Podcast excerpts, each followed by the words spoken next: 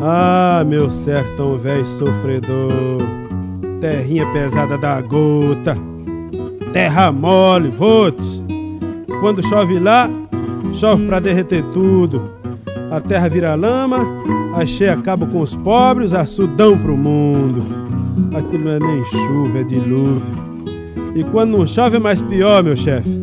É o verão brabo, torrando tudo, lascando, acabando com o que era verde. Homem, pulo verão no meu sertão, de verde, só fica mesmo pano de bilhar, óculos reiban e pena de papagaio. É um desadouro, meu chefe. Ah, sertão velho sofrido.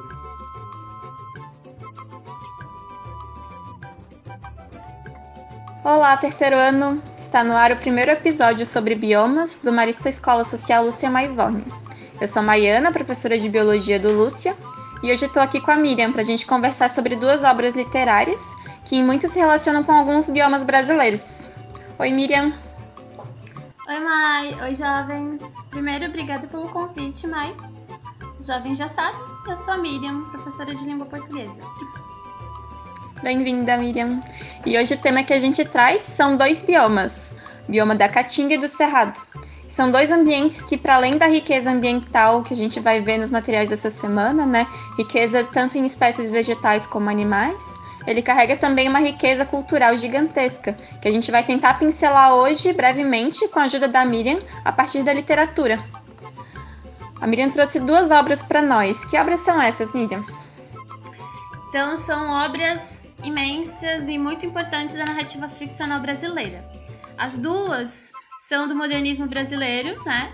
E nós temos, muito importante, exemplares na nossa biblioteca interativa do Lúcia Maivar. Os livros são Vidas Secas, do Graciliano Ramos, e Grande Sertão Veredas, do Guimarães Rosa.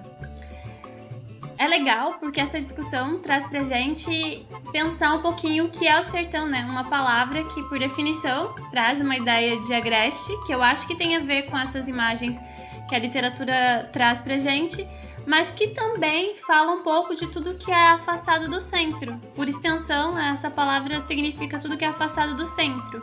O interior do país, por exemplo, que é o foco dos regionalistas brasileiros. Eu acho interessante, Mai, que nessas narrativas o espaço ele não é mero cenário onde acontece, né? Ele é imprescindível para o enredo. Eu fico pensando que se essas narrativas acontecessem em qualquer outro lugar, não, né, não seriam essas narrativas, seriam outras histórias completamente diferentes.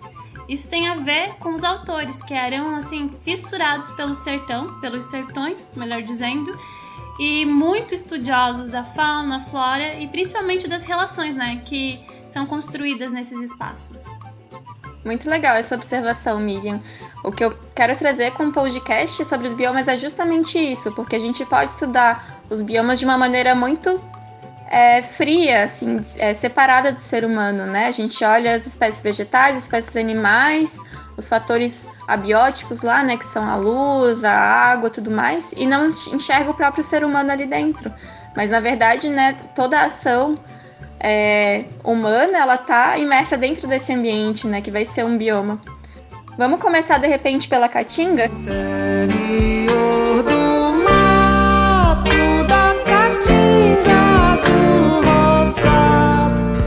Que obra que tu traz pra gente?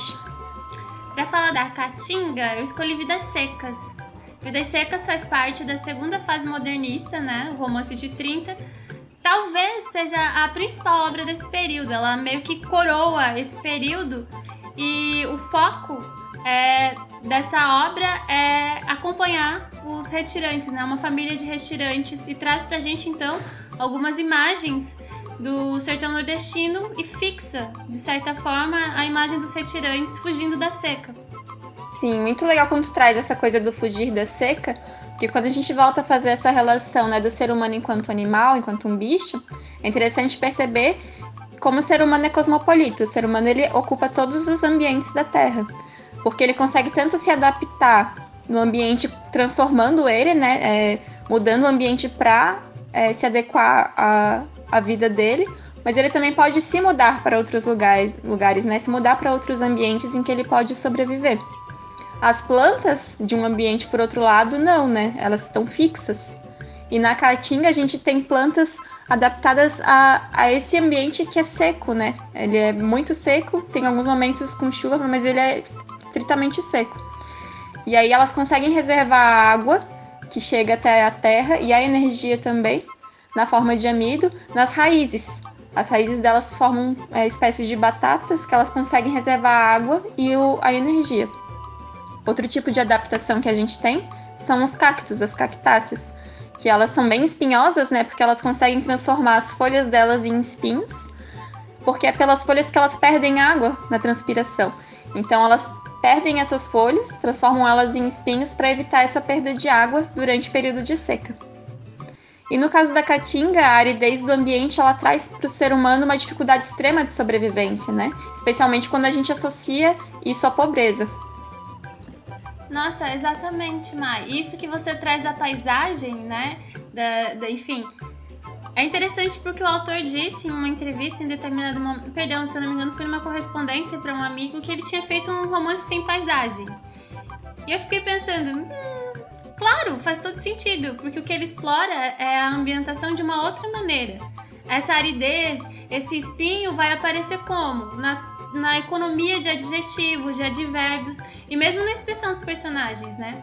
Fabiano, que é o pai dessa família de retirantes, ele não sabe se comunicar. Não com outros humanos, ele vive, né, balbuciando e repetindo: você é um bicho, Fabiano, você é um bicho.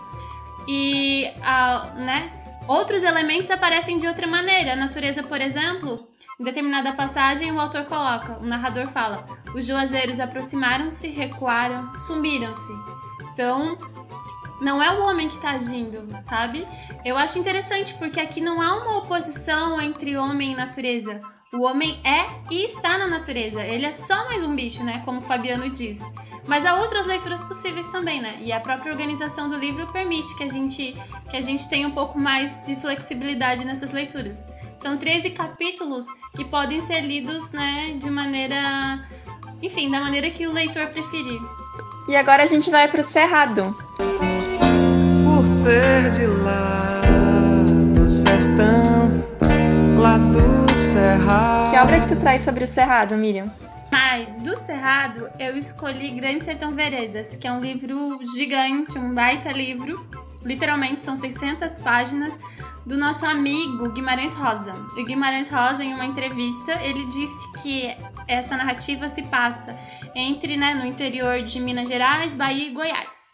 A narrativa gira em torno né, de um, uma espécie de monólogo do Jagunço Riobaldo que vai contando passagens da, da, da, da sua vida e ele vai apresentando então esse espaço pra gente. É como se fosse uma expedição e esse, e esse narrador é o nosso guia. Esse narrador vai nos mostrar esse território, né?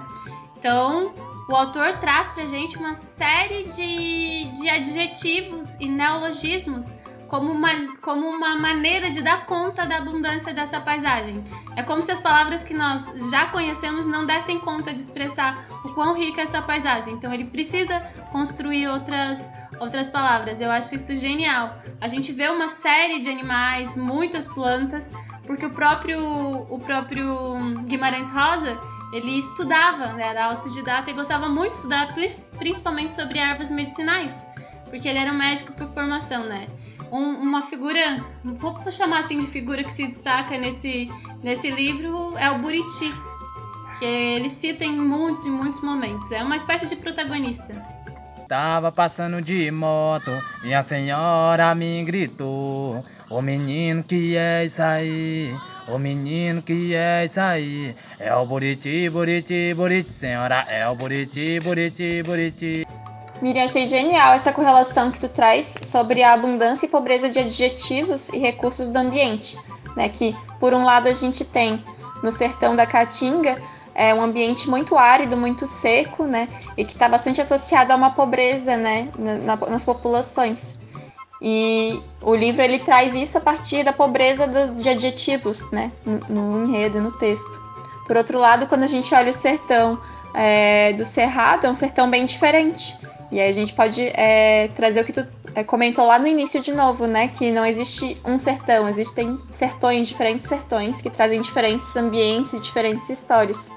O sertão do Cerrado, então, é um sertão com mais abundância, né? Com muitas plantas, plantas que são usadas medicinalmente para alimentação, para vários fins, né? E essa riqueza ela está associada também com a água.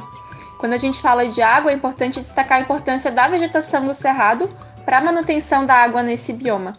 Por exemplo, as raízes das árvores do cerrado elas são super profundas no solo. E aí com isso elas conseguem acessar os lençóis freáticos que tem nessa região, puxar essa água, que aí vai pro, pro ar através da transpiração pelas folhas, né? E aí deixa o ar mais úmido e contribui para os ciclos de chuva é, nesse ambiente.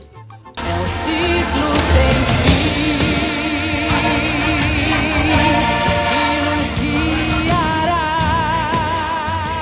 Isso é tão importante não só pro, pro Cerrado, mas para outros espaços, porque, por exemplo, o Rio São Francisco, que, que nasce também ali no, nesse ambiente do Cerrado e vai lá para Caatinga, ele é abastecido a partir dessa água também. Oi, Ma, eu ouvindo você falar, eu lembrei de um livro que pode ser uma leitura bastante interessante para quem gosta dessas relações, né? O primeiro deles é Os Sertões, do Euclides da Cunha. É um livro também bastante grande. Ele é praticamente um relatório, assim, é, é bastante interessante.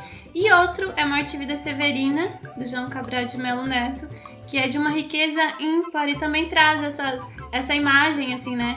Desses, desses espaços, principalmente da Caatinga, ali no caso do, do Morte e Vida Severina. São dois livros que eu sugiro que as pessoas leiam porque são perfeitos. Muito legal, Miriam. Agradeço as contribuições. Adorei muito esse episódio porque ele traz dois aspectos bem interessantes do ser humano. Um enquanto bicho, enquanto animal, né, que depende do ambiente, mas que transforma ele também. E um outro aspecto que é o ser, o ser humano enquanto é, ser que se diferencia dos outros seres pela comunicação através da escrita, né, que ele consegue fazer esses registros e transformar também a sua história. Agradeço muito, Miriam, pela participação. Foi sensacional as contribuições que tu trouxe. Graças. No próximo episódio dessa série sobre biomas, a gente vai conversar um pouco sobre dois biomas, a Amazônia e a Mata Atlântica. Até a próxima!